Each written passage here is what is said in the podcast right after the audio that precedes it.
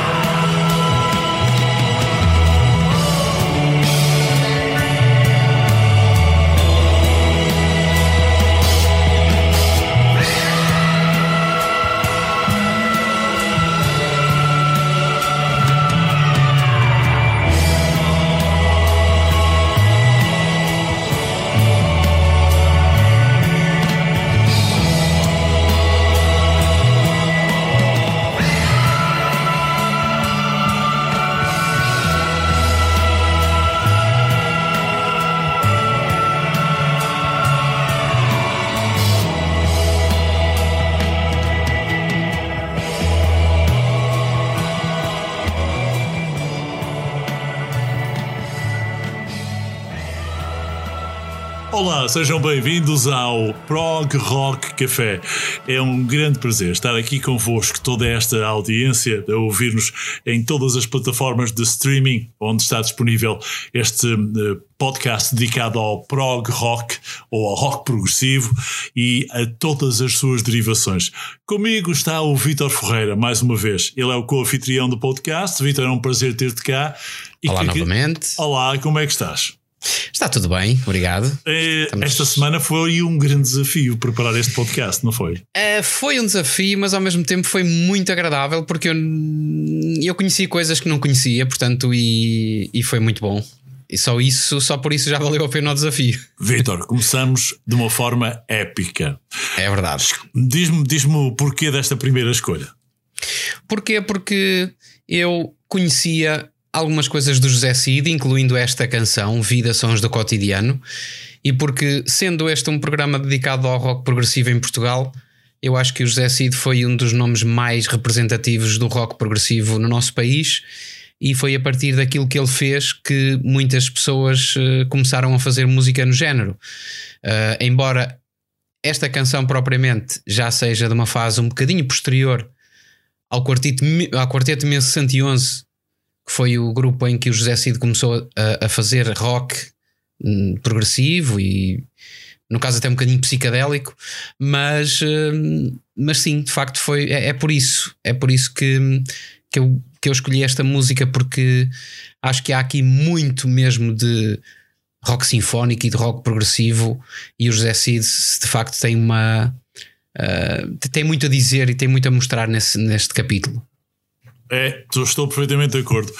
Para mim, este era um dos discos eh, mais raros que existia na altura em que ele era vendido em single, em formato de 7 polegadas.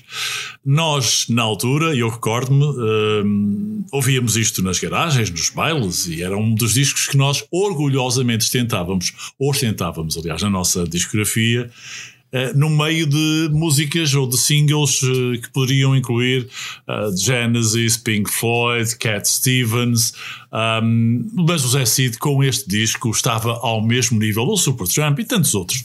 Estava sempre ao mesmo nível. Não, basta, basta perceber que os discos do José Cid, especialmente o, um que não, não vamos ouvir, pelo menos nesta edição, mas se calhar merecia um programa, vamos que é o 10 mil anos depois. Vamos fazer lá muito para falar sobre os 10 Está mil anos. entre os 100 melhores álbuns de rock progressivo de todos os tempos. Portanto, para quem não conhecia a faceta do, do José Cid de compositor de rock progressivo e de uh, instrumentista também, porque o José Cid é um pianista exímio. Um, tinha de ser, aliás, para, para idealizar este tipo de melodias. Uh, quem, quem não conhecia fica a conhecer e de facto vale a pena porque o José Cid é dos músicos mais multifacetados que, que alguma vez tivemos, porque nós conhecemos o José Cid de músicas que toda a gente canta, como a Anitta não é bonita, a portuguesa bonita, o. O, o macaco pronto, gosta aquelas, de bananas e o macaco gosta de banana. O El Rei Dom Sebastião, ou 20 anos. O El Rei Dom Sebastião já, já tem algo de. De progressivo progressivo porque já, já foi feito aí com o quarteto de 1111 já entra um bocadinho na, na faceta étnica porque o José Cid também tem muito de étnico na música dele, não é? Também há muita Portugalidade, não é? Aqui, muita da nossa história, muito da nossa. Tens razão. Este, este trabalho, 10 milhões depois, intervemos, perdão, esse, esse será para comentar mais tarde. Queria dizer, porque uhum. este, este passou, passei rapidamente para esse LP, porque este single saía em formato conceptual, porque o lado A tinha Vida Sons de Cotidiano, primeira parte, e no lado B tinha Vida Sons de Cotidiano, segunda parte. Era um conceito. O lado B nós também ouvíamos com muito prazer, era um, uma música, uma segunda parte deste conceito bem experimental também, mas não era tão melodiosa. E nós, inclusive, dançávamos ao som de Vida Sons Cotidiano, a primeira era parte. Era o que eu via. Era, era o que havia. Exatamente. E era muito bom. Era mesmo fantástico, como acabamos de ouvir. Este. Tu estavas a falar que o Zé Cid eh, esteve, pronto, antes de, do seu trabalho a solo, trabalhou com os, o Quarteto de 1111, já lá chegaremos, mas ele é um homem uh, que foi dos primeiros a experimentar o, uh, primeiro, o sintetizador de, de cordas Uh, foi dos primeiros a trabalhar também com o Mellotron, com o sintetizador Moog. Um, a, a, própria, a própria masterização da voz, um, ou os efeitos de voz foram primeiramente trabalhados também por ele e muito bem. Aliás, no próprio quarteto de 1911. Mas o quarteto em si começou muito antes, uh, começou em 1967 e já vamos saber como é que, como é que tudo isto surgiu. Uh, simplesmente também queria aqui comentar, Vitor, se me permites, que o um, Vida Sons de Cotidiano era um, como que uma descoberta de uma nova musicalidade para muita gente. E eu comecei por gostar do Zé Cid porque o conheci como uh, músico do rock progressivo. E como muita gente na minha, na minha, da minha geração e da tua, não é? Uh, mais tarde é que nós aprendemos a perceber como é que era o Zé Cid num comportamento mais comercial, digamos assim. Mas, portanto, o Zé Cid para mim vem sempre de uma carreira, exceto o, o, um, aquela música famosíssima que nós conhecemos há uh, 20 anos. Uh, essa foi também um dos primeiros contatos com a música do Zé. Lá está essa música 20 anos, eu acho que essa e a Rosa que te dei, não é? Sim, sim. Uh, são canções que mostram a faceta do José Cid enquanto escritor de canções. Ele escreve música, tanto escreve música que toda a gente canta, como escreve música muito complexa, mas sempre com muita, muita qualidade. E, e pronto, e, e ouvindo estas músicas, nós temos mesmo a percepção de que é um dos músicos que mais influenciou uh, o nosso panorama musical, não é? Mesmo ao nível, como tu estavas a dizer, da, da investigação, do experimentalismo, do uso de novas técnicas de gravação e de, de sobreposição das pistas e dos instrumentos. Portanto, ele começou a fazer aqui em Portugal com muito menos tecnologia, o que os Beatles já faziam em Inglaterra e, e, outros grupos faziam também. Portanto, ele começou a tentar reproduzir todas essas uh, novas formas de fazer música com a tecnologia de que dispunha e com muita imaginação. Estou de acordo. Aliás, a, próxima canção é exatamente um, uma prova disso, ainda com o Quarteto 1111. Né? Vitor, antes de irmos ao quarteto, vamos aqui falar do quarteto que integrava esta formação que deu origem ao Vida Sons de Cotidiano e que foi também o quarteto que depois ajudou o Cida a fazer no mesmo ano, estávamos em 1967, o álbum 10 mil anos depois do qual falaremos mais alongadamente, porque bem merece, uh, num próximo podcast. Mas faziam parte desta formação do quarteto que ajudava o Cid, o Zé Cid, como eu já disse, o Guilherme Scarpa Inês, que é um mago na bateria, o Zé Nabo no baixo e o José Carrapa na guitarra. E mais tarde, depois do sucesso uh, deste trabalho, uh, comercialmente também, embora fosse muito progressista, uh, os, o, a formação Cid Scarpa, Carrapa e Nabo percorria o país e fazia espetáculos absolutamente memoráveis. Eu devo dizer-te que me recordo perfeitamente de um espetáculo num baile de fim de ano, num pavilhão uh, desportivo de uma escola, de, de uma escola uh, em Oliveira das Meias, escola industrial, uh, em que eles arrasaram completamente aquela noite. Foi uma noite fantástica e tentei encontrar uh, suportes das músicas que eles tivessem, mas só, só aparece este que tu, que tu trouxeste, o Vida Sons Cotidiano. É uma pena, porque eles tinham música muito, muito, muito boa, muito na onda do, daquilo que vamos ouvir também mais à frente, uh, muita onda daquilo que o Cid fez no 10 mil anos depois. Eles já começavam a tocar uh, algumas coisas do 10 mil anos, portanto já, já andavam um bocadinho nessa exploração, e portanto um, lembro com muita, com muita presença a qualidade do quarteto Cid Scarpa Carrapa e Nabo, que já uh, surgia aqui neste 10 mil anos depois, e que nasceu antes em obras uh, que vamos ouvir, ou na obra que vamos ouvir do Quarteto 1111 de 1965, não é, Vitor? Fala-me então da tua próxima uh, sugestão, que eu fiquei, um, epa, fiquei a ouvir hoje de manhã. Uh, o álbum todo durante 38 minutos com muita, muita surpresa. Este, este EP, eu, eu considerá-lo um EP porque no formato habitual que nós conhecemos é mesmo isto, embora ele tenha sido lançado como álbum, este disco Uh, é muito natural que existam muito poucas edições, porque foi um disco censurado. Uh, a mensagem dele era toda virada para a liberdade, para o, todo o conceito que, se, que, que, nascia na mente de, dos jovens da altura, não é? De serem livres. De, aliás, se tu prestares atenção à própria letra, ao próprio conceito do disco, can, cantamos pessoas vivas, todo ele é baseado nessa ideia de liberdade, de acordar num mundo mais livre, de fazer voar os sonhos. Portanto, uh, há todo esse imaginário. E é difícil individualizar uma parte do disco.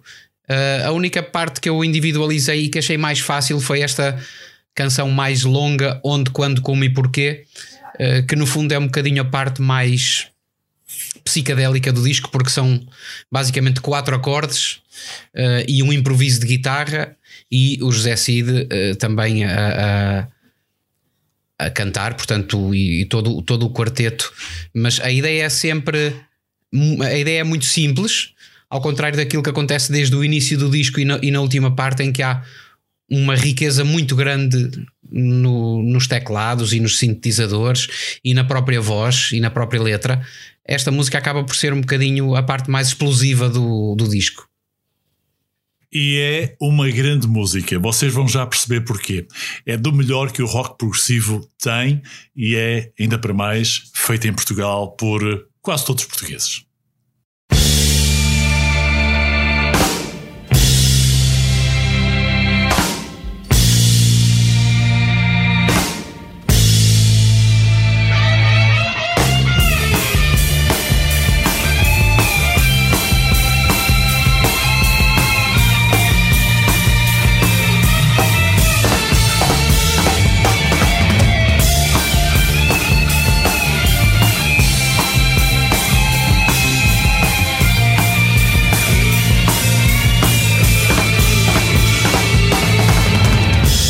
Da neve se confunde nas nuvens, onde a nafta das ondas se dissolve no mar, onde os corpos flutuam perdidos no vácuo e regressam sem nexo ao secreto lugar.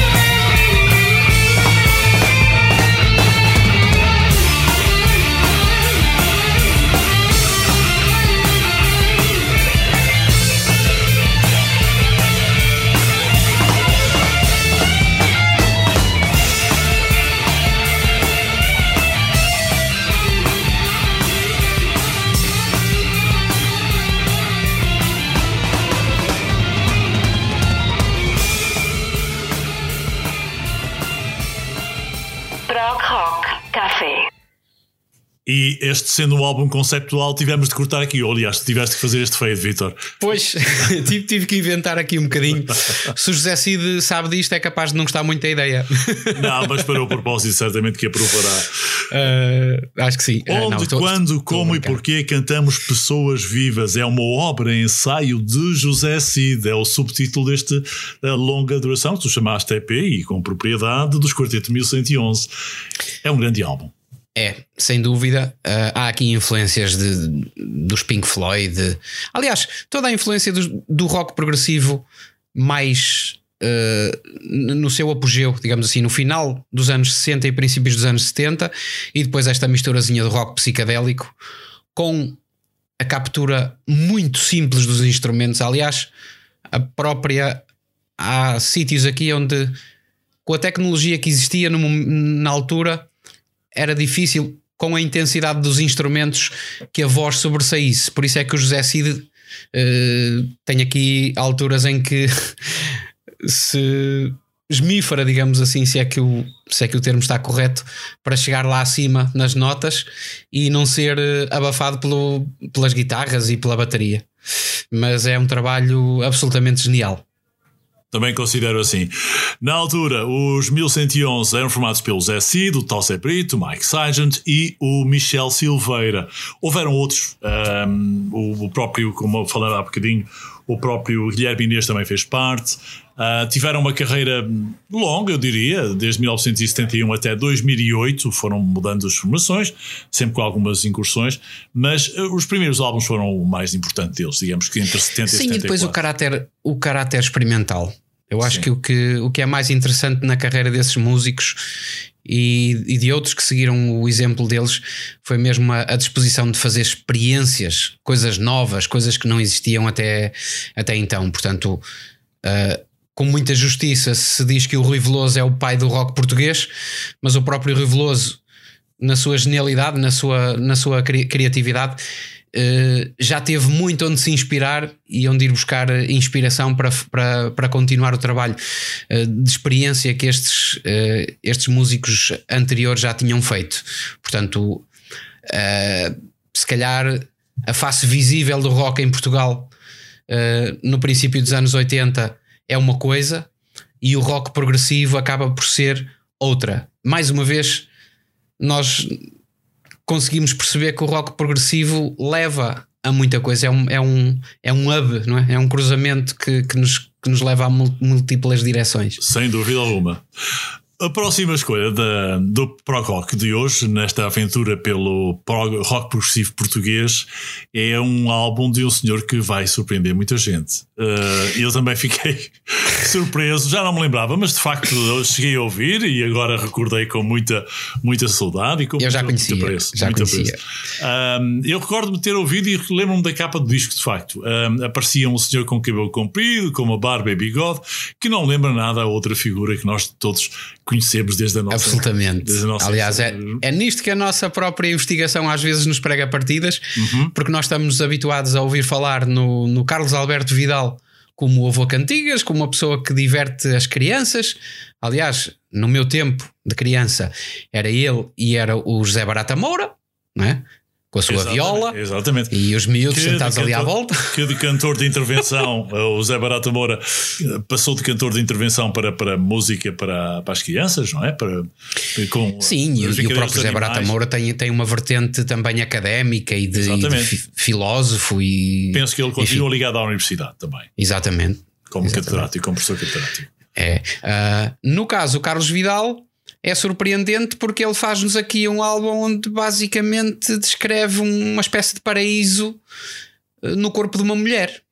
Eh, e, e que ele próprio. em 1976, que era uma coisa nova, não é? Poder falar-se destas coisas todas uh, de uma Sim, forma mas, tão. No prec, mas muito bonita e muito bucólica, não é? Porque tínhamos Sim. ali a presença dos elementos da natureza, da estrada, do campo, e na própria música há muitos elementos da música campestre, da música folk, não é? Portanto, uh, e, e, ele depois aportuguesou o termo Shangri-La, escreveu com, com CH, portanto. Ah, por, mas isso por... tem uma história. Isso tem uma história. tem uma história. Dizia que era Shangri-La com o C porque o C era de Carlos. Não. Exatamente, Carlos Alberto. É isso. Já tinha uma forma simples de dar piada às coisas, o Carlos Alberto Vidal, ainda bem. Sim, sempre foi. Aliás, eh, mesmo como houve Cantigas, eh, há produções musicais do, do Carlos Vidal que, mesmo não estando ligadas ao rock progressivo e estando ligadas à música infantil, são discos muitíssimo bem feitos, muitíssimo bem compostos. Eu uh, sugeria, uh, já agora, fora do âmbito do rock progressivo, que as pessoas pudessem ouvir um disco do Carlos Vidal para crianças e que pudessem mostrá-lo aos filhos, se, se tiverem crianças. Uh, o disco chama-se Canta-me Histórias. É absolutamente é uma maravilha. Além do, das histórias do corpo humano, não é? Que, que era o nosso disco da, da adolescência. Exatamente. Em que o, o próprio Carlos Vidal nos oferecia naquela atitude da vozinha, uma nota de 500 escudos para pormos no banco, para poupar dinheiro, para quando formos adultos que forma genial de educar, de, de, educar a cidadania, não é? E a própria economia familiar. É, é incrível. Não, havia muitas lições, haviam, ficaram muitas lições gravadas, ainda bem. É verdade. Ainda bem. Mas de facto, o próprio Carlos, neste disco, um, com esta comunicação do Shangri-La, ele procurava que os homens e as mulheres conhecessem uh, naquela fase do uh, pós-movimento uh, hippie, e portanto era como que um último grito proveniente dos anos, dos anos 60 de paz e do amor. Sim, mas numa perspectiva muito mais romântica e poética, não é? Uma perspectiva não tanto, não tanto na perspectiva da, da descoberta sexual, se quiseres, sim, sim. mas mais na perspectiva da vivência da emoção e do sentimento. Eu acho que era mais por aí. Não era tanto a questão. Uh, a questão uh, sensorial, mas mais a questão das emoções, da, da liberdade, de, de, de, viver a paixão de uma forma poética, de uma forma bonita. Exato, exato, sem dúvida. Este álbum Shangri-La foi reeditado, Vitor, em 2016. Foi reeditado por uma editora pequena, eh, mas que vale a pena salientar, aprovou digamos, aprovou este investimento num, num, num, álbum de nicho, é sem dúvida um nicho, mas vale a pena descobrir e vocês vão já perceber porquê. Vitor, ainda bem que te recordaste este trabalho, porque uh, do pop ao Shangri-La vai uma lição de qualidade muito boa, com bastantes influências da pop, da pop portuguesa. Uh, e já agora, como curiosidade, ainda assim, estamos a falar de um álbum em vinil, quando ele foi reeditado em 2016 pela, pela Babilónia, que é o nome da editora. Uh, vendeu fisicamente 300 cópias. Quando estamos a falar de um nicho, isto é muitíssimo bom. Isto é mesmo muito bom para, para, para, a dimensão do mercado português. E como não há uh, muita publicidade envolvida nisto, portanto, é sempre de realçar. Enfim, não havia redes sociais na altura, não havia, não havia o Spotify claro, e o YouTube. Claro. Para ouvir então o Carlos Alberto Vidal, sem se sonhar ainda com o avô Cantigas, no rock progressivo português.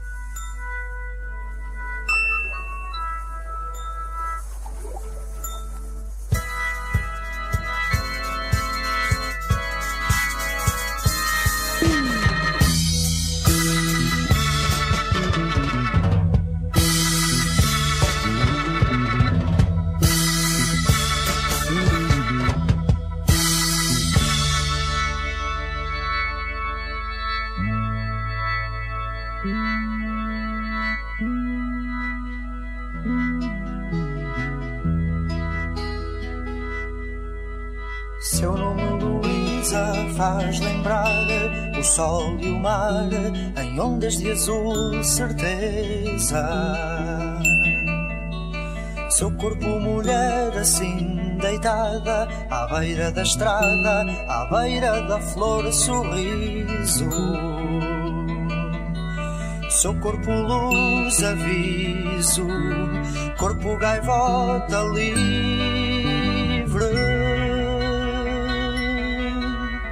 Corpo de mulher sem mal com sabor a sal, com sabor a lágrima.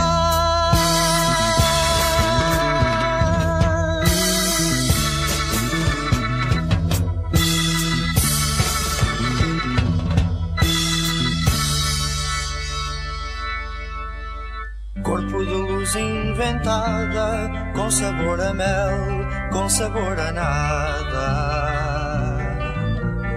corpo de livre contrato, borboleta o vento neste meu retrato. Sorriso habitado aqui e acolá, lugar inventado, lugar inventado, nome Shangri-La, Shangri-La, la la la, la. La la la la la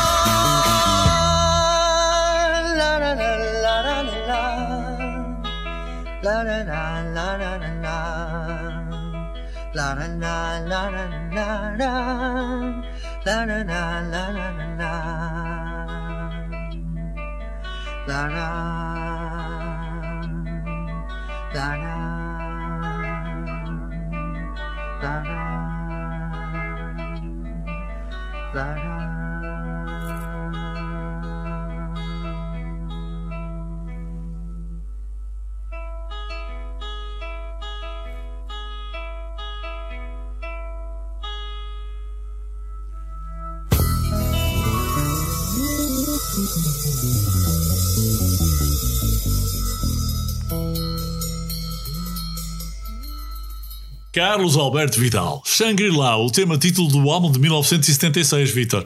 Que maravilha. que maravilha. E pronto, aqui termina o sítio até onde eu tinha pé.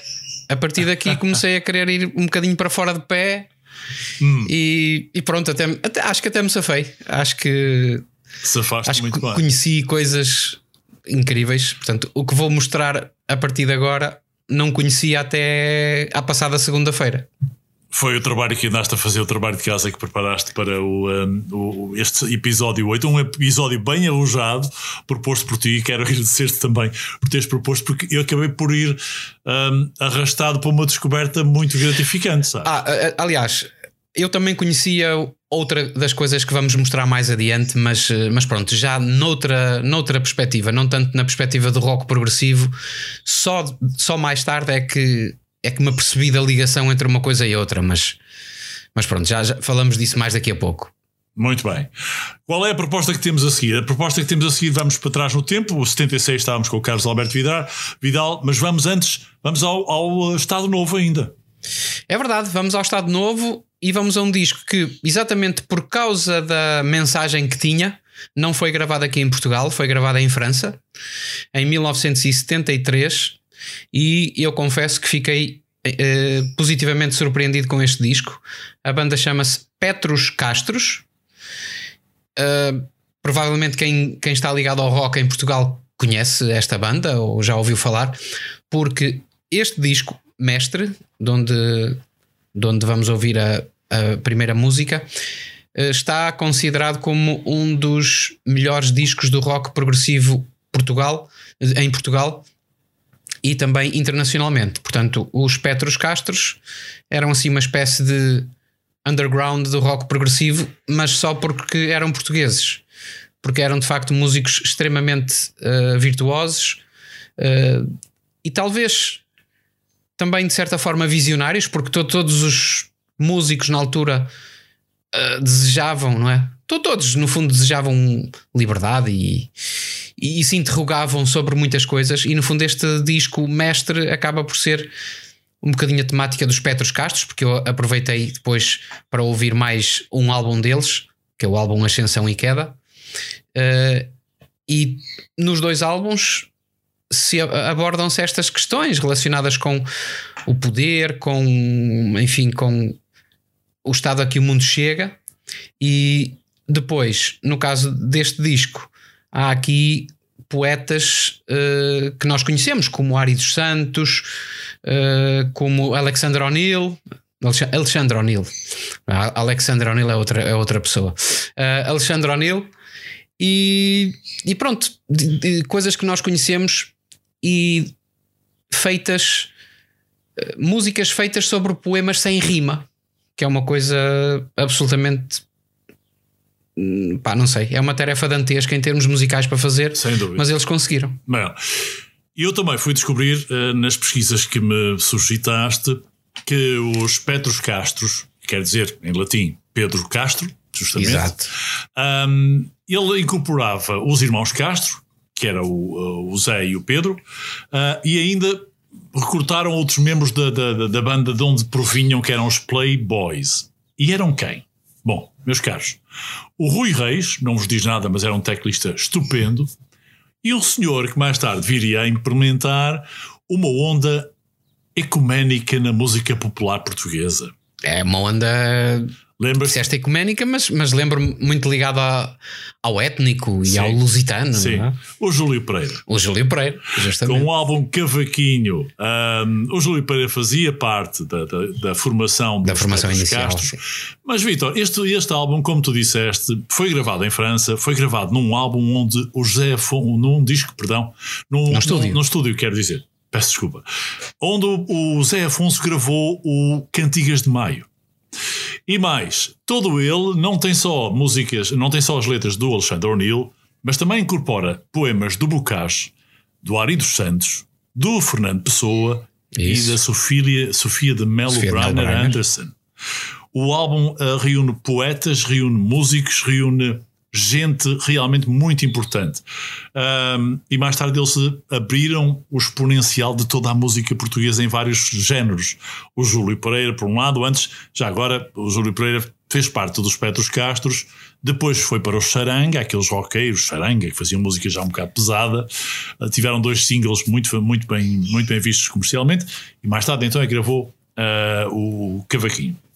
Bom, ah, mas os Petros Castro deixaram uma marca que eu achei incrivelmente bem, ah, bem feita, porque foram buscar ah, um- uma qualidade técnica de- e de, de- de- escolha de, músicos ah, superior, além dos poemas que nós já aqui falamos e da forma que vocês vão ouvir. Vitor, Petros Castro é inclusive uma das músicas que, a nível de rock progressivo, mais álbuns vendeu, por exemplo, no Brasil até hoje. Esta curiosidade também. O Brasil também é um país onde existem muitas bandas de rock progressivo. Exatamente. Eh, e de onde vieram coisas muito boas. E por isso é que eu acredito que os Petros Castros também tiveram lá uma boa aceitação, porque na altura, eh, isto em princípios dos anos 70, eh, o rock progressivo estava muito em voga no Brasil também. Eh, e, eh, e pronto, depois músicos como o Milton Nascimento e o Ivan Lins foram buscar muita, muita dessa inspiração também. Uh, mas existem bandas brasileiras de rock progressivo com muita qualidade. E se ouvires os Petros Castros, uh, é, é lógico que eles iam ter uma boa aceitação lá, porque o rock progressivo estava bastante bem lançado no Brasil na altura. Aliás, nós aqui nos discos deles notamos neste disco. uh, propriamente notamos muita influência dos Pink Floyd, dos Genesis, do Rick Exato. Wakeman nas Exato. teclas também. Sim, sim, sim. Portanto, há aqui muitos elementos de, de virtuosismo e lá está. O que me surpreendeu nos Petros Castros foi a capacidade de musicar poemas sem rima, que isso é qualquer coisa que, enfim, a mim me surpreende. Mas há, há muitos trabalhos para, para, para explorar, para conhecer melhor. Eles têm vários singles, aliás, na altura da década de 70 e 80, os singles eram editados eh, muito mais do que, do que posteriormente. Mas o álbum, o primeiro álbum surgiu em 71, foi Marasmo. Em 72, Tudo Isto, Tudo Mais. O Mestre, de 1973, teve uma reedição em CD em 2007. Depois saiu vários singles, A Bananeira, Cândida, O Ascensão e Queda, ah, saiu em 78. Esse sim é um álbum conceptual É, é, sem dúvida. e com a participação da Lena D'Água, aliás, aquilo é uma, é uma peça de teatro autêntica. Claro, claro. É, sem dúvida nenhuma. E ainda bem que, que lembraste disso. Vamos passá-lo aqui proximamente, ah, porque vale a pena, vale a pena ouvir. Há também um, um trabalho em CD que vale a pena ouvir ah, e que eu recomendaria, que também saiu em 2007. Chama-se Morte Anunciada de um Taxista Obeso. De um taxista obeso. É, é fantástico. Uh, mas para já, vão só ficar com uma, uma pequena uh, descoberta destes Petros Castros.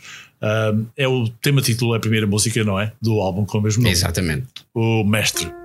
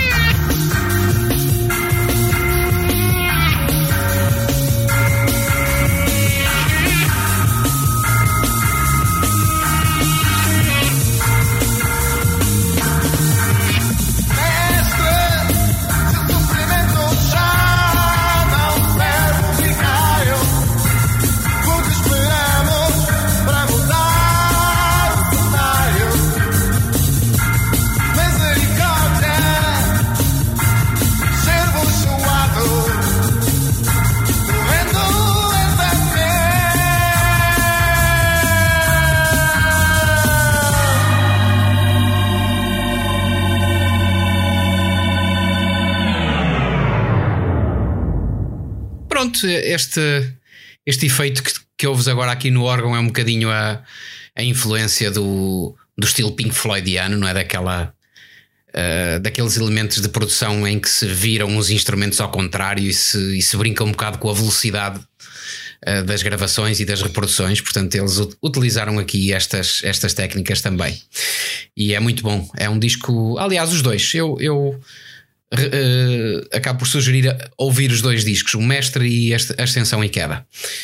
Mas agora eh, temos outra banda que eu conheci e com a qual também fiquei eh, muito bem surpreendido, que são os Tantra.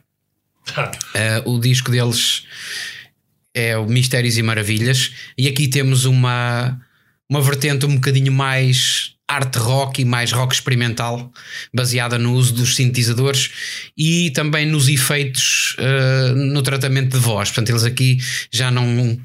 A, a voz já não está propriamente em bruto, já é sintetizada, já é tratada com outros efeitos.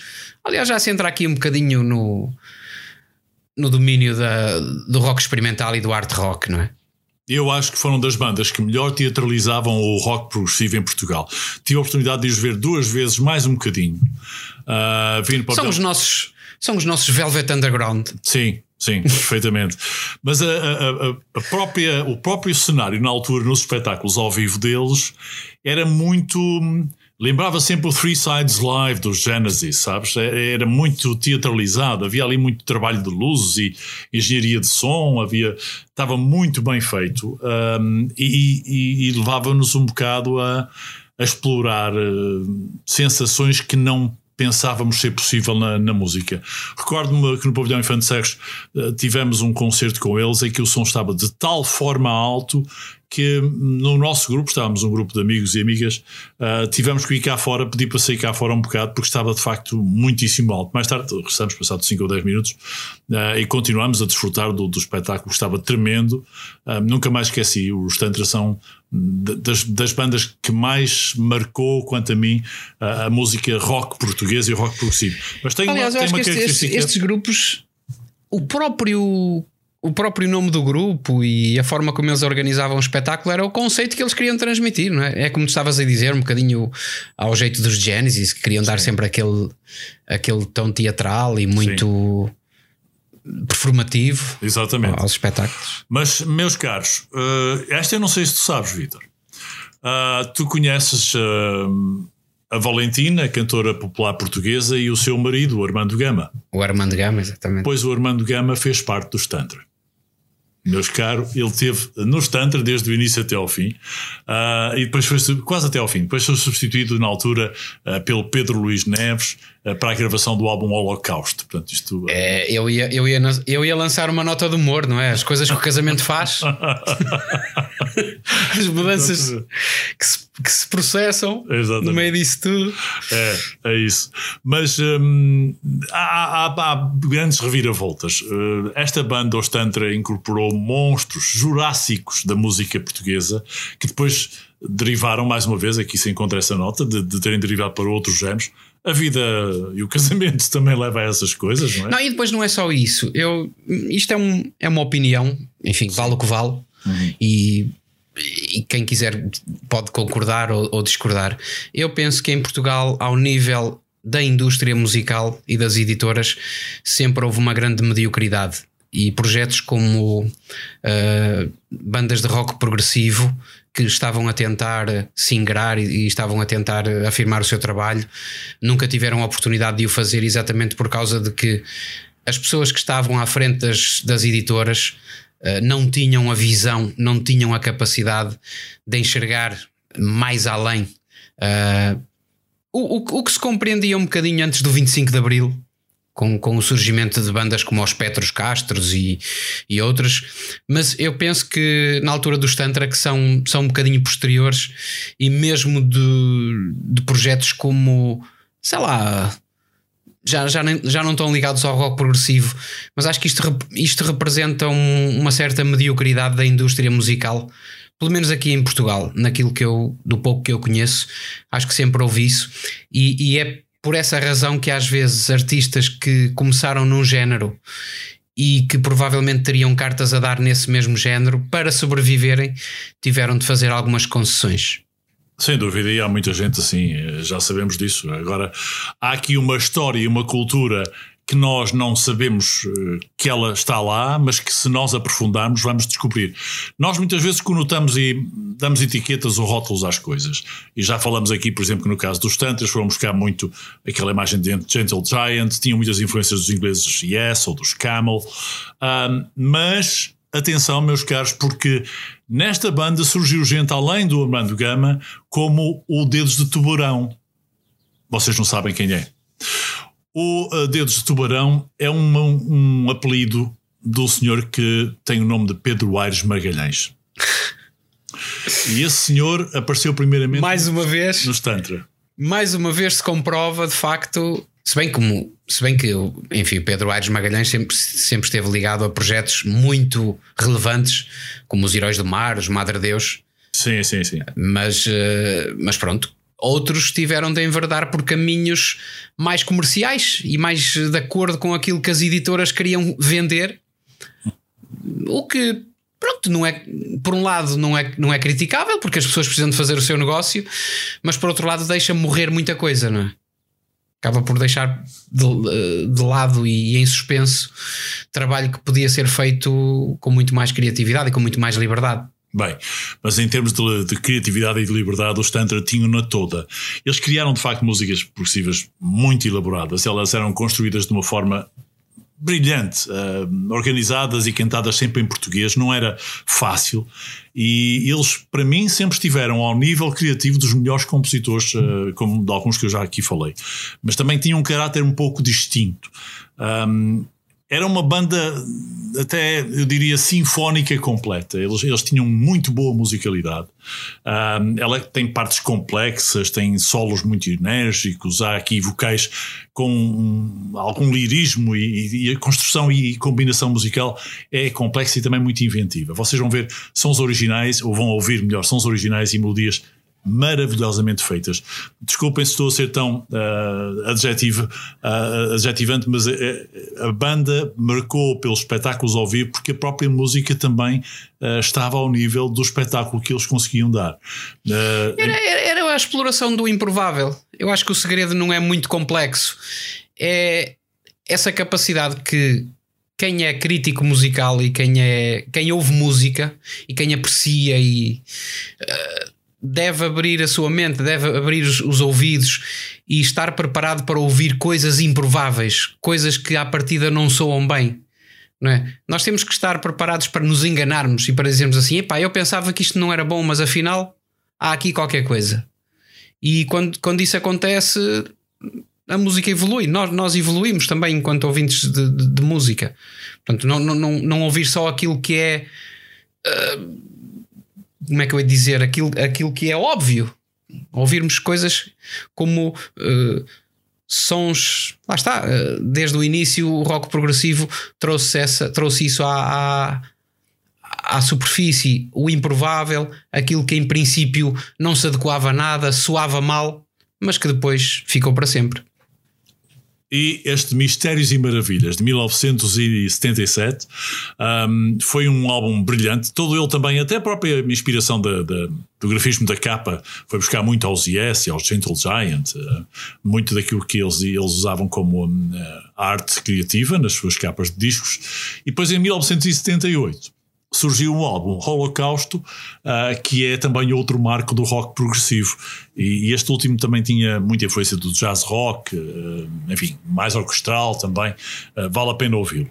Mas, Vitor, eu ia deixar aqui as pessoas delici de, deliciarem-se com o próprio Mistérios e Maravilhas do Tantra, porque dá para falar mais a seguir. Está bem? Estás de acordo? Força. Vamos Força. a isto.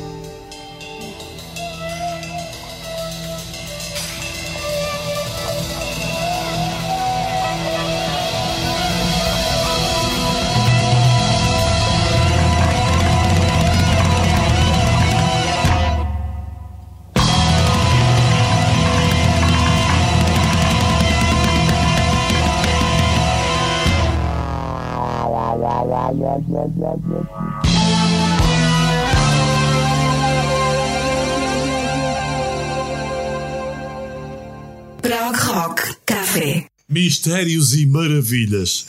Mais do que isto, não poderia ter como título, não é? É, palavras para quê?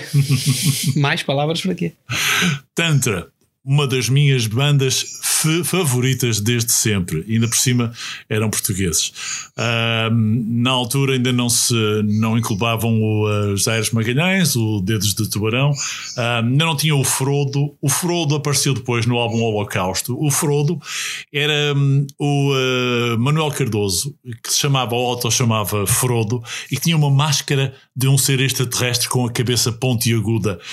Um, era uma das formas de teatralizar, muito parecida com aquilo que o Peter Gabriel fazia nos Genesis, mas em português. Em português e de uma forma completamente descomplexada, muito inventiva, com, com grande capacidade de uh, reinventar o rock progressivo e sem complexo absolutamente nenhum. Estavam ao melhor nível, Vitor, sem dúvida.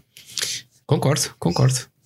A próxima, vamos avançar na playlist que o Vitor Ferreira trouxe hoje ao Pro Rock Café. Este episódio 8 é uma aventura ah, no imersivo rock português e ele é tão imersivo e tão rico, Vitor.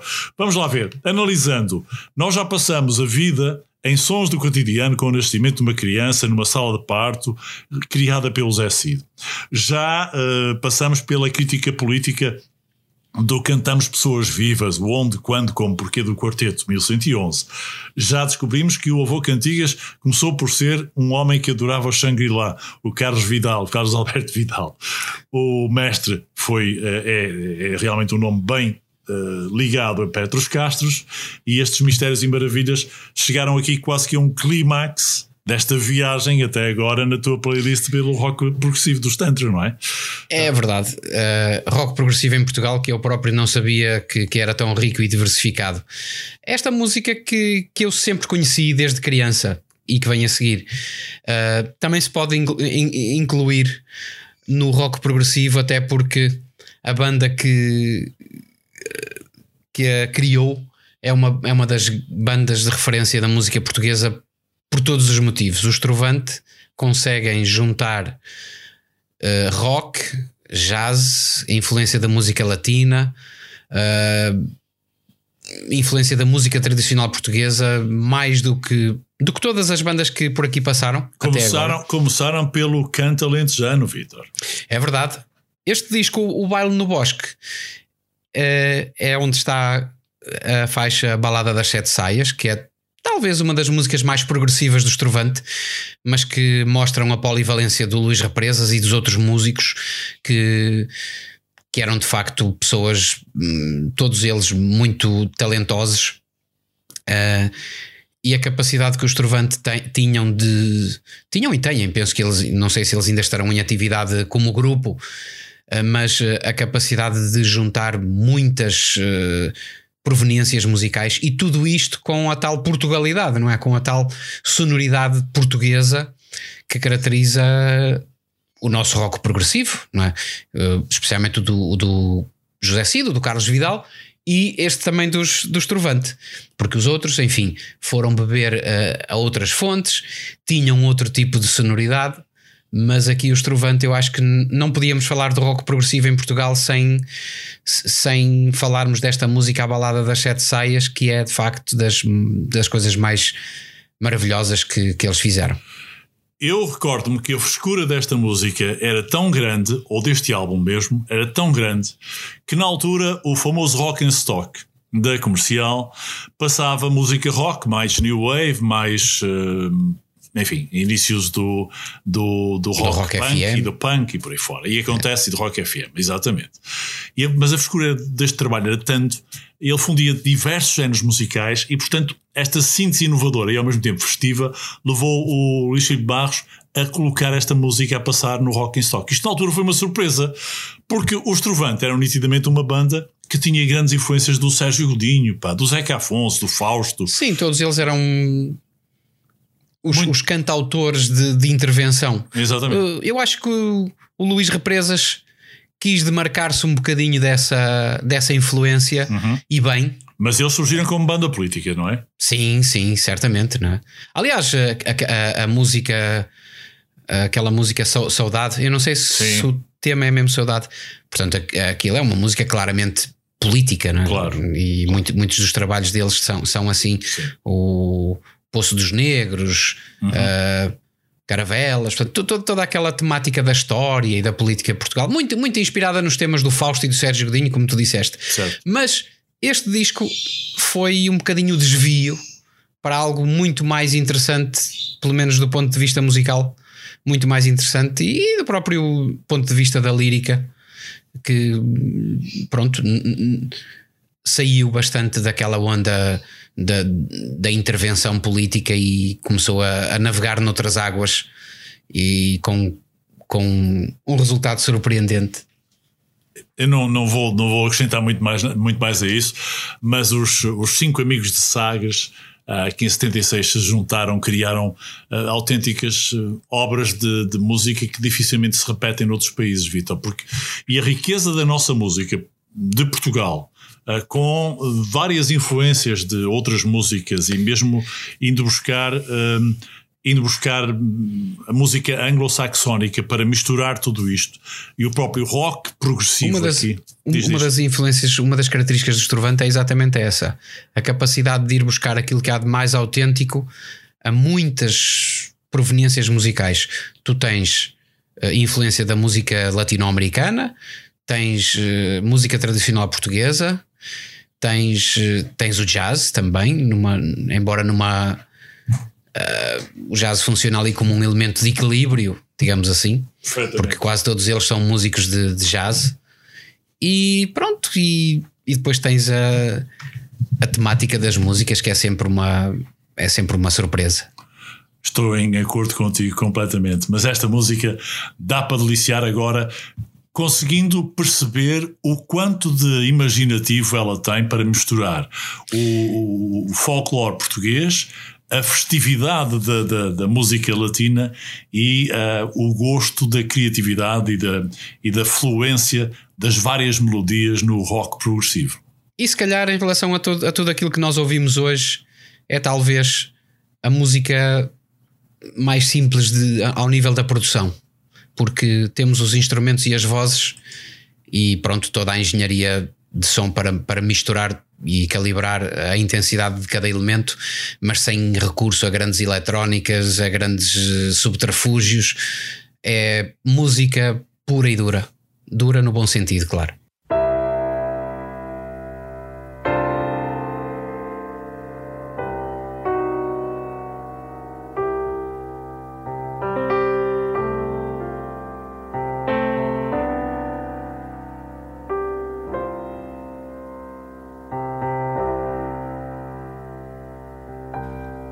Sete ondas se noivaram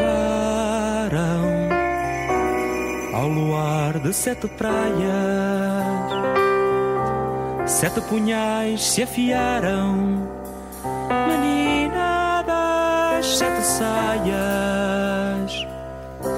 Sete estrelas se apagaram, sete que penas choraias.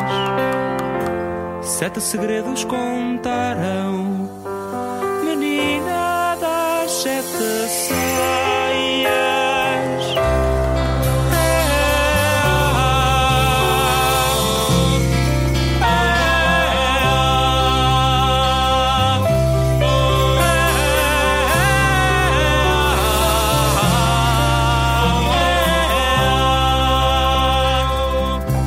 Sete bocas se cavaram com sete beijos beijaias. Sete mortes evitaram, menina das sete saias. Sete bruxas se encontraram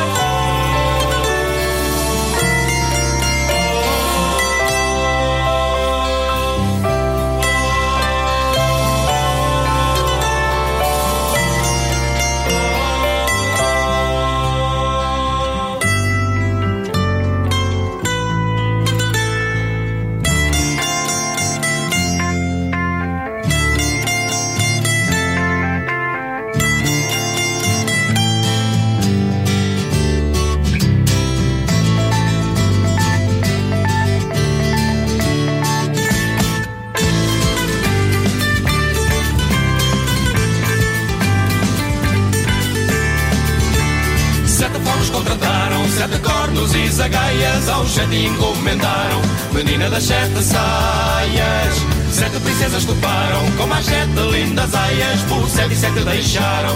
Menina das sete saias Sete danças que bailaram, sete vezes que desmaias, sete luas te ansiaram, menina das sete saias. Sete vezes se encantaram. No bosque das sete feias Sete sonhos desfolharam, menina das sete saias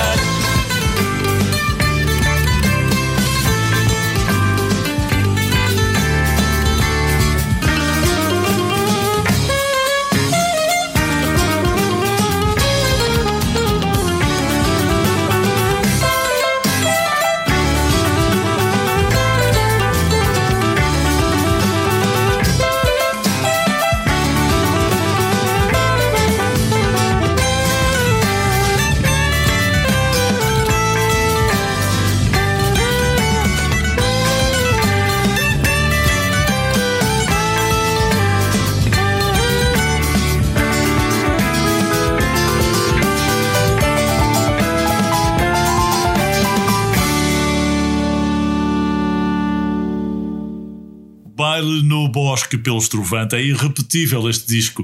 Uh, Vitor, um, há outro a seguir, outro álbum, o de 80 o 84, uh, mas este foi um álbum que rebentou com a, onda da- da música pós-punk e new wave uh, em Portugal. Sim, foi, foi a viragem. Eu acho que hum, foi, foi, acaba por ser o ponto de viragem e é dos discos mais musicalmente mais bem trabalhados. Ou, outros terão outras influências. Aliás, na música do Estrovante também encontras muito África, não é? Encontras muita influência, especialmente nessa. Fizeste-me agora lembrar no, na Chácara das Bruxas Dançantes, Sim, é? esse, esse sim, disco exato. de 84. Há muita influência da música afri- africana e, e, e depois também tínhamos ali o, o Carlos Mendes, não é? Sim. Carlos Mendes e outros. ah, que havia ali uma- um, um conjunto de artistas a fazer coisas muito boas. O Estrovante, aqui com este disco, o Baile no Bosque, viraram, viraram, portanto, viraram a página e, e a partir dali ah, produziu-se realmente material muitíssimo bom.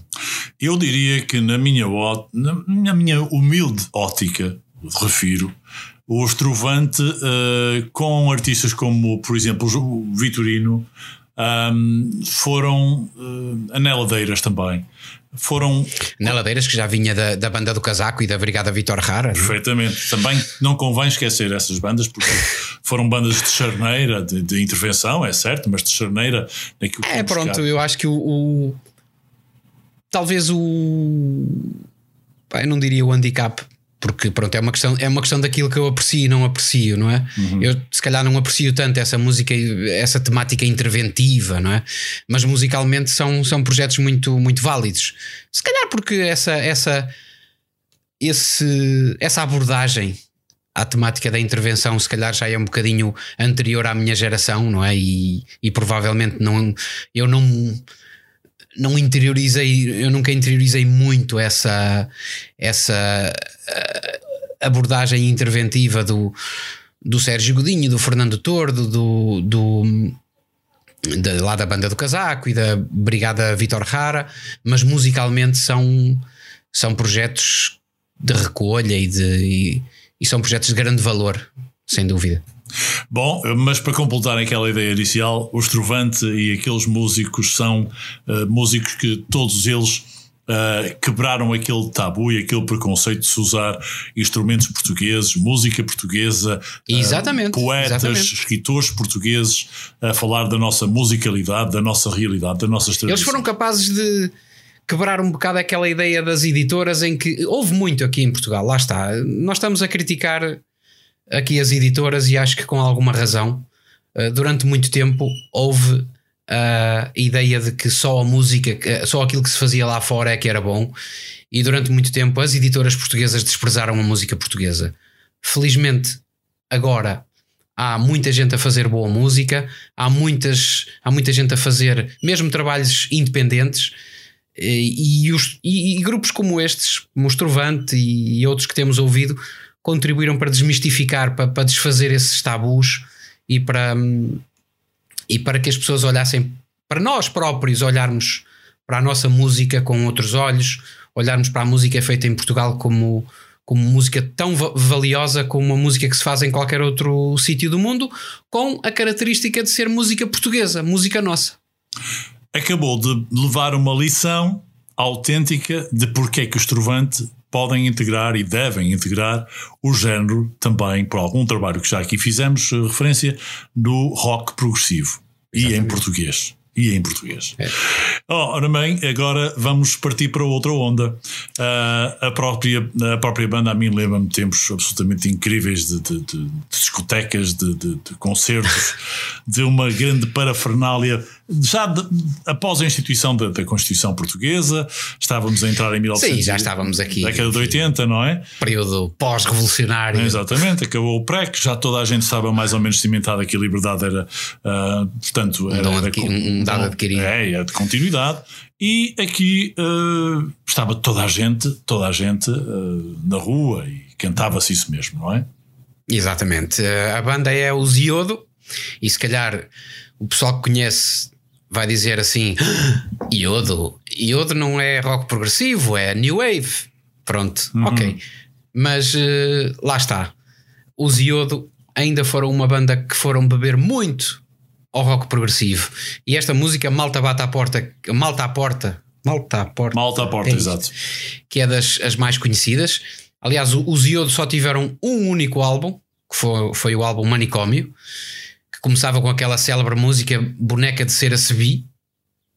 É essa muito conhecida, não é? Exatamente. Eh, uma coisa completamente fora daquilo que se fazia em Portugal, eh, fora daquilo que se fazia em Portugal até então, muito inspirada eh, na New Wave, não é? Dos Joy Division, dos de, de grupos Clash e por aí fora, claro. Clash, exatamente.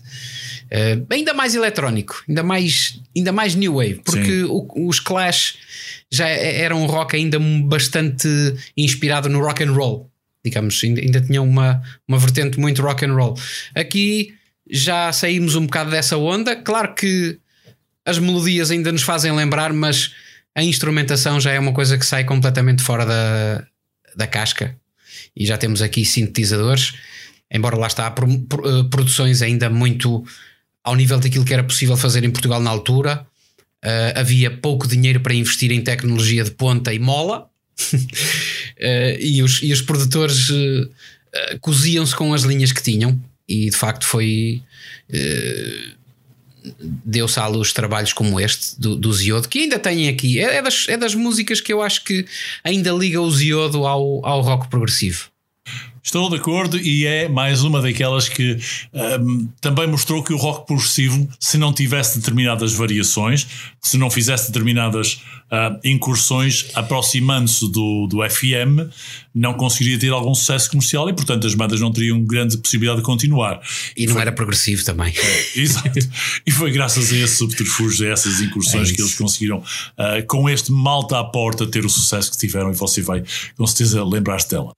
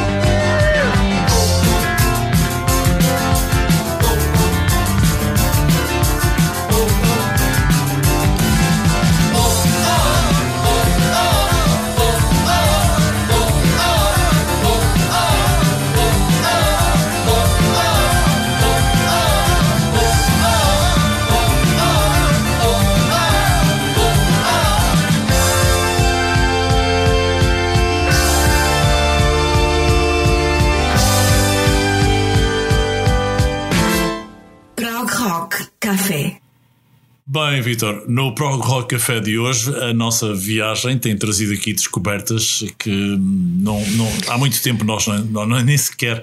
Nós, Pá, nós somos uns descobridores, somos portugueses. É. Mas hum, há, há, percursos que derivaram, para, como já dissemos aqui, para muitas uh, variáveis da música. Há muita gente que evoluiu, outra que nem tanto, muita gente ficou pelo caminho, mas houve também algumas evoluções muito interessantes. E eu recordo aqui uma que surgiu em. Que vem da altura dos Beatniks, uma banda que era de um pop Os rock. Beatniks. Não é? E que foi de onde surgiu a nossa amiga Helena D'Água.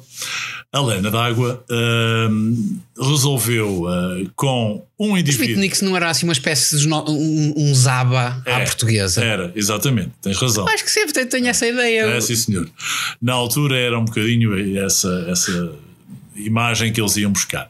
Em 1980, a Lana d'Água, o Luís Pedro Fonseca e o Zé da Ponte, que tinha vindo dos Saga, que era uma banda de rock pesado uh, na altura, mas que fazia furor também nos bares de, de, de, finalistas e não só, uh, resolveram formar os Salada de Frutas. E depois, mais tarde, quando lançaram o álbum Sem Açúcar, a coisa ficou um bocadinho sem açúcar, mas uh, o Guilherme Inês e o Zeca Rapa uh, posteriormente resolveram dar continuidade a um, um, a um trajeto mais, uh, eu diria, experimentalista e voltaram a fazer incursões ao uh, rock progressivo.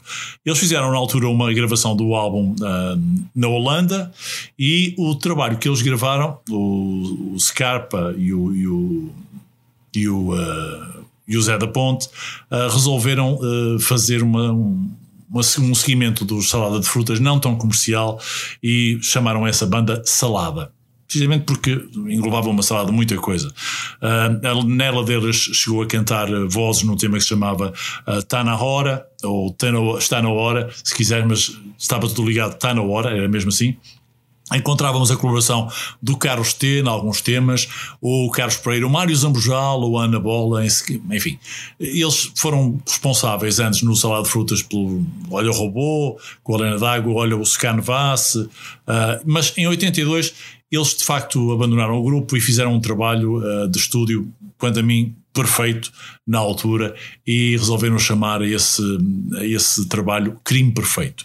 E daí eu resolvi trazê-los também para lembrar uma, uma fusão entre a música que era comercial, mas que voltou a evoluir para o rock progressivo e uh, por dois homens, essencialmente estes dois homens que eu comentei, uh, que fizeram parte do Salada de Fruta, mas que no Salada editaram apenas, e infelizmente, só um trabalho que era crime perfeito, mas resultou muito bem, de 1982. Já vão ouvir porquê.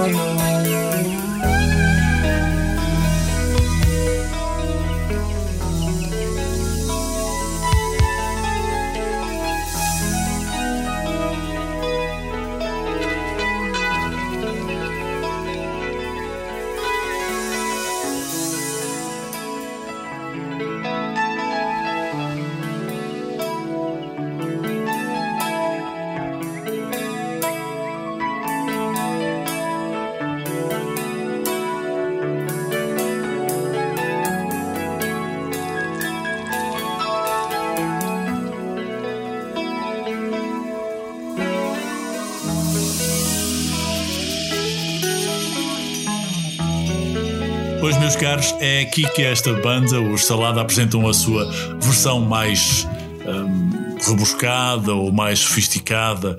É uma banda que também se tornou bastante mais experimental uh, com, com este trabalho e também muito mais instrumental, mas musicalmente não há dúvida que é muito mais evoluído. Este Crime Perfeito é, quanto a mim, dos melhores discos do, do rock progressivo português, no, já na década de 80. Um, este novo disco foi, inclusive, depois revelado num concerto ao vivo, recordo na altura, no, na RTP, um, e uh, foi apresentado pelo Júlio Isidro como uh, um, um, dos melhores trabalhos que ele terá ouvido. E o Júlio Isidro é um grande apreciador um grande conhecedor de música, de música em Portugal e não só, mas sabe valorizar este trabalho e resolveu, na altura, tinha uma posição muito proeminente na RTP e gravou um concerto ao vivo com este trabalho. Portanto, é, é um registro fabuloso que vale bem a pena. Foi pena ficar-se por aqui. Uh, mais tarde, eles acabaram por ter o Zé da Ponta derivar com o Guilherme Inês uh, para trabalhos com, com os Zoom. Não sei se recordas, Vitor. Sim, sim. Uh, isto já foi em 83, portanto, no ano consequente. e tinha uma nova cantora que era a Formiga. há um tema que, que eu me recordo que é o Hands Off, que é um, um tema mais jazz e mais, também mais, mais comercial, é certo, mas mostram bem a capacidade de, de, diversificarem e de serem muito, muito diferentes os, os, o Guilherme Inês e o, e o, e o Zé. Aliás, eu acho que essa, essa época pós-rock progressivo, já não estamos a falar propriamente de rock progressivo, mas uh, a época pós-punk aqui em Portugal foi muito rica. Uhum. Com o aparecimento dessas bandas, não é? Dos Salada, de Fruta, dos Heróis do Mar, do, do, dos Street Kids, não sei sim, se te lembras. Sim, sim, exatamente. exatamente. É, os Street claro, Kids, claro. Uh, propaganda! É isso. Aquela influência dos, dos Spandal Ballet. Sim, sim, sim. É? De, exatamente, é verdade. É, muito. É, mas lá está. Eu acho que foi uma fase muito efêmera. Ah, e claro, não, não, não, não esquecendo o António Variações, que assim nunca se fez nada igual, nem antes, nem se fará depois, penso eu. Completamente. Uh, mas pronto, Completamente. aí já já, é outro, já estamos a falar de outro campeonato, não é? Completamente. E a próxima? A próxima eu resolvi trazer aqui uma repescagem dos Tantra. Foi, não é não vou dizer que tenho predileção por eles, mas é uma das minhas bandas favoritas do rock progressivo de sempre. Incluso aqui uh, ao mesmo nível que os Genesis, e já o disse, mas este trabalho que, que nós aqui já, já trouxemos, ou tu já trouxeste, o Mistérios e Maravilhas, tem um dos temas fabulosos que se chama Partir Sempre. E vocês vão ouvi-lo agora, uh, como se tivessem a ouvir, se calhar Genesis, se calhar Yes mas quanto a mim até um pouco melhor. É isso que eu proponho para, para ver se acham que estão, estão de acordo comigo. Durante mais... Ou então simplesmente esqueçam tudo o que já ouviram e, e partam à descoberta, não é? Vale a pena. Durante mais de 9 minutos. Acreditem que vale mesmo a pena. Ei!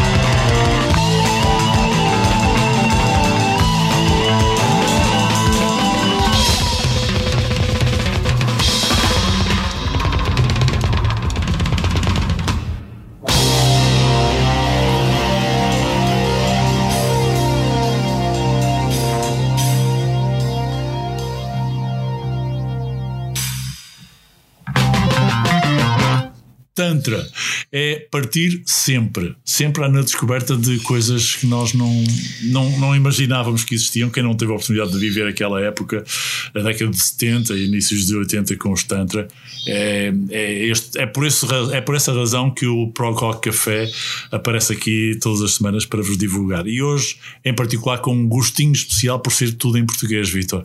Ainda Tudo bem. em português. Mais uma vez, agradeço por teres lançado este desafio, ter-te lançado, principalmente tu, a este desafio. A ideia é tua e o, o trabalho da pesquisa grandemente é feito por ti. Depois eu vou atrás, mas hum, está a ser uma, uma experiência muito gratificante, muito imersiva e muito.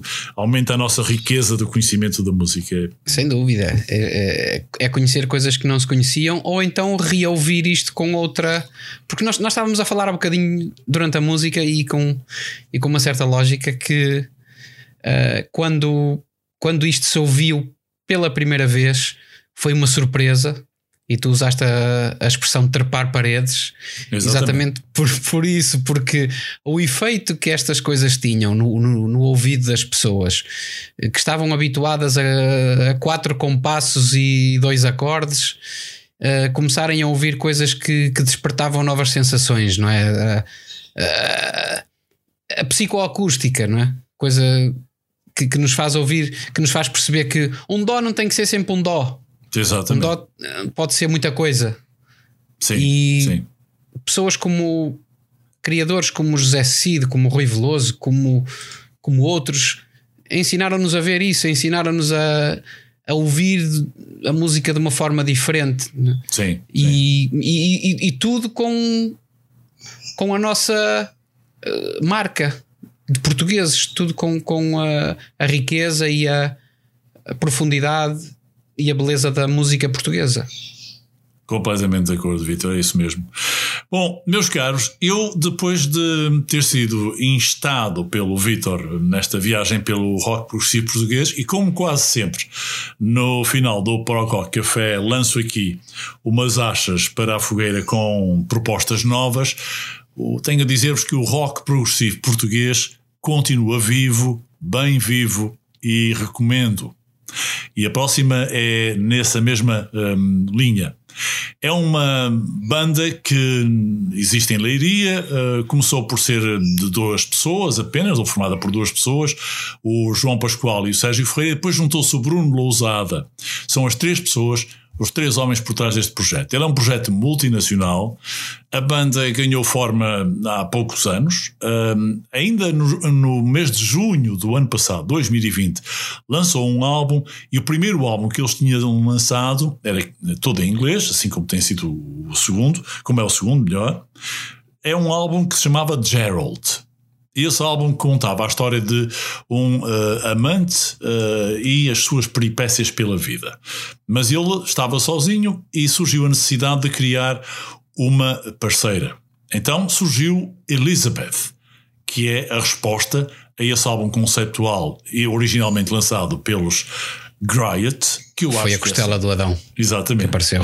Portanto, os Griot, G-R-I-O-T, e eu estou a realçar isto porque vale a pena vocês ouvirem e descobrirem como, eh, lançaram o álbum Gerald em versão de álbum conceptual e depois eh, houve a necessidade de lançar o Elizabeth. É uma, digamos, um bundle, um, um bundle pack, se quiserem, de dois álbuns que estão disponíveis uh, por, por, enfim, na, na, net, em streaming e também podem comprar em LPs, mas que eu aconselho porque é do melhor que eu já ouvi. Além disso, vim a descobrir agora que para a elaboração deste álbum, do álbum Elizabeth, que é de, desse álbum que eu fui buscar a faixa que vamos ouvir, uh, participaram 19 pessoas.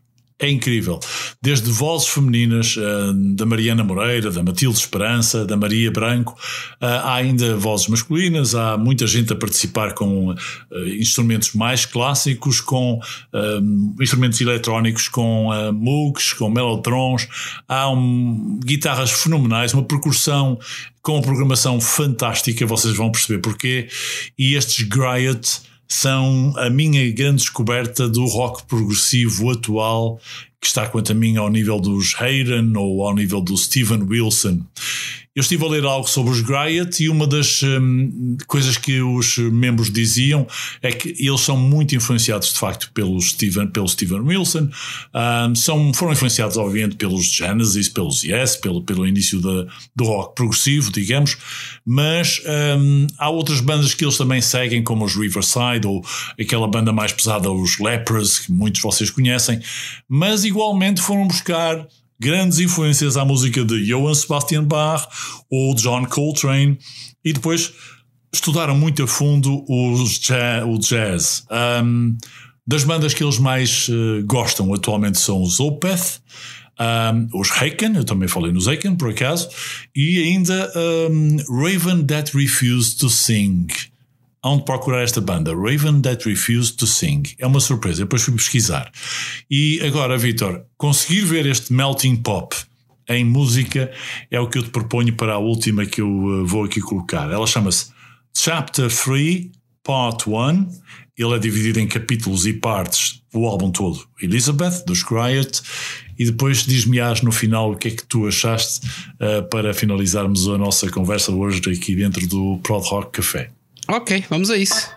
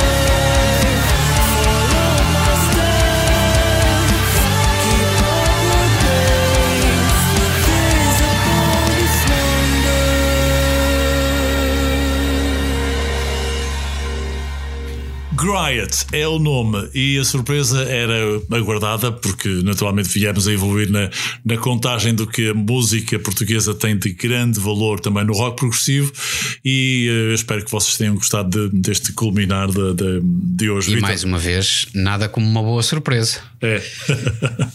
é, mas há muitas coisas boas no, no- na música portuguesa, como tu estavas a dizer, no rock progressivo também. Ah, em todos os géneros, mas o rock progressivo continua bem patente na, na capacidade que tem de se reinventar.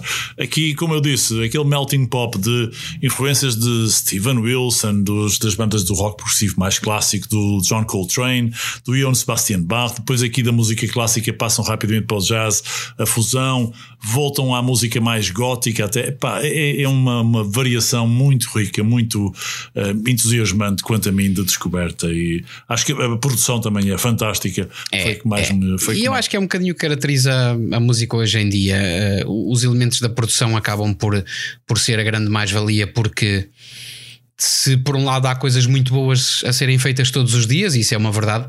Por outro lado, também estamos a assistir a uma ma- massificação do uso das bibliotecas de instrumentos, não é? Quase toda a gente tem as mesmas bibliotecas e faz o que, o que acaba por ser um, um grande desafio para os criadores, para os músicos, para, para quem quer compor. Eh, e por isso é que, que eu acho que estas bandas são muito interessantes, porque tendo instrumentos e sons que, que todos conhecemos, de uma forma geral, aca- acabam por criar eh, peças eh, fora do, do vulgar, juntar vários géneros, eh, e é como tu estavas a dizer há bocadinho, nós aqui ouvimos influência de muita gente e, e é, um, é um prazer para o ouvido, é um, é um gosto. Vitor, eu fazia uma pergunta final. Uh, tu colocaste-me um desafio, agora coloco-te outro. Um, não é revanche, mas é. um, achas que o, o rock progressivo português uh, tem o mesmo nível de qualidade do que a música que hum, nós ouvimos em estilo rock progressivo um, mais vezes? Isto mais conotada com a anglo-saxónica? Pá, qualidade, qualidade. Eu acho que sim, eu acho que sim, porque a música que tem qualidade é aquela que nos transmite emoções, é aquela que mexe com os nossos sentidos e é aquela que perdura no tempo.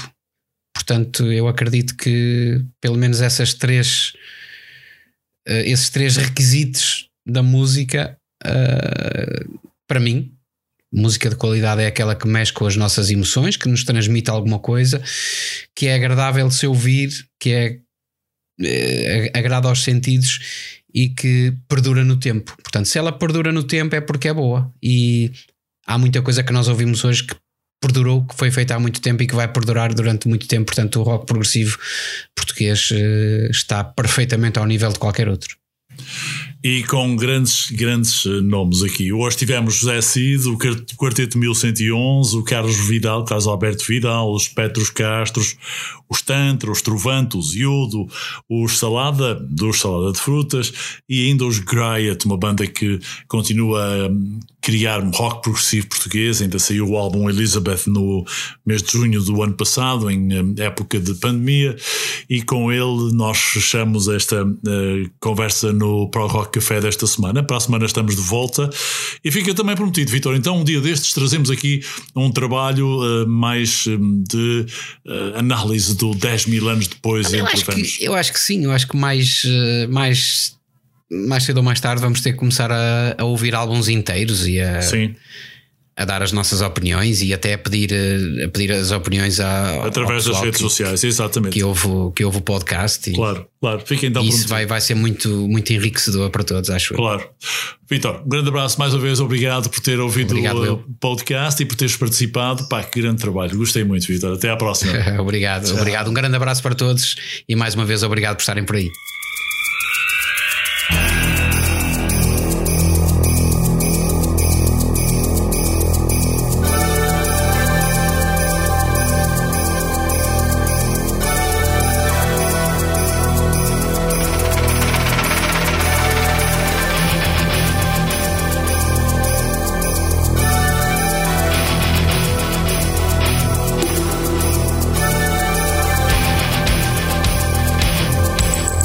Rock Café.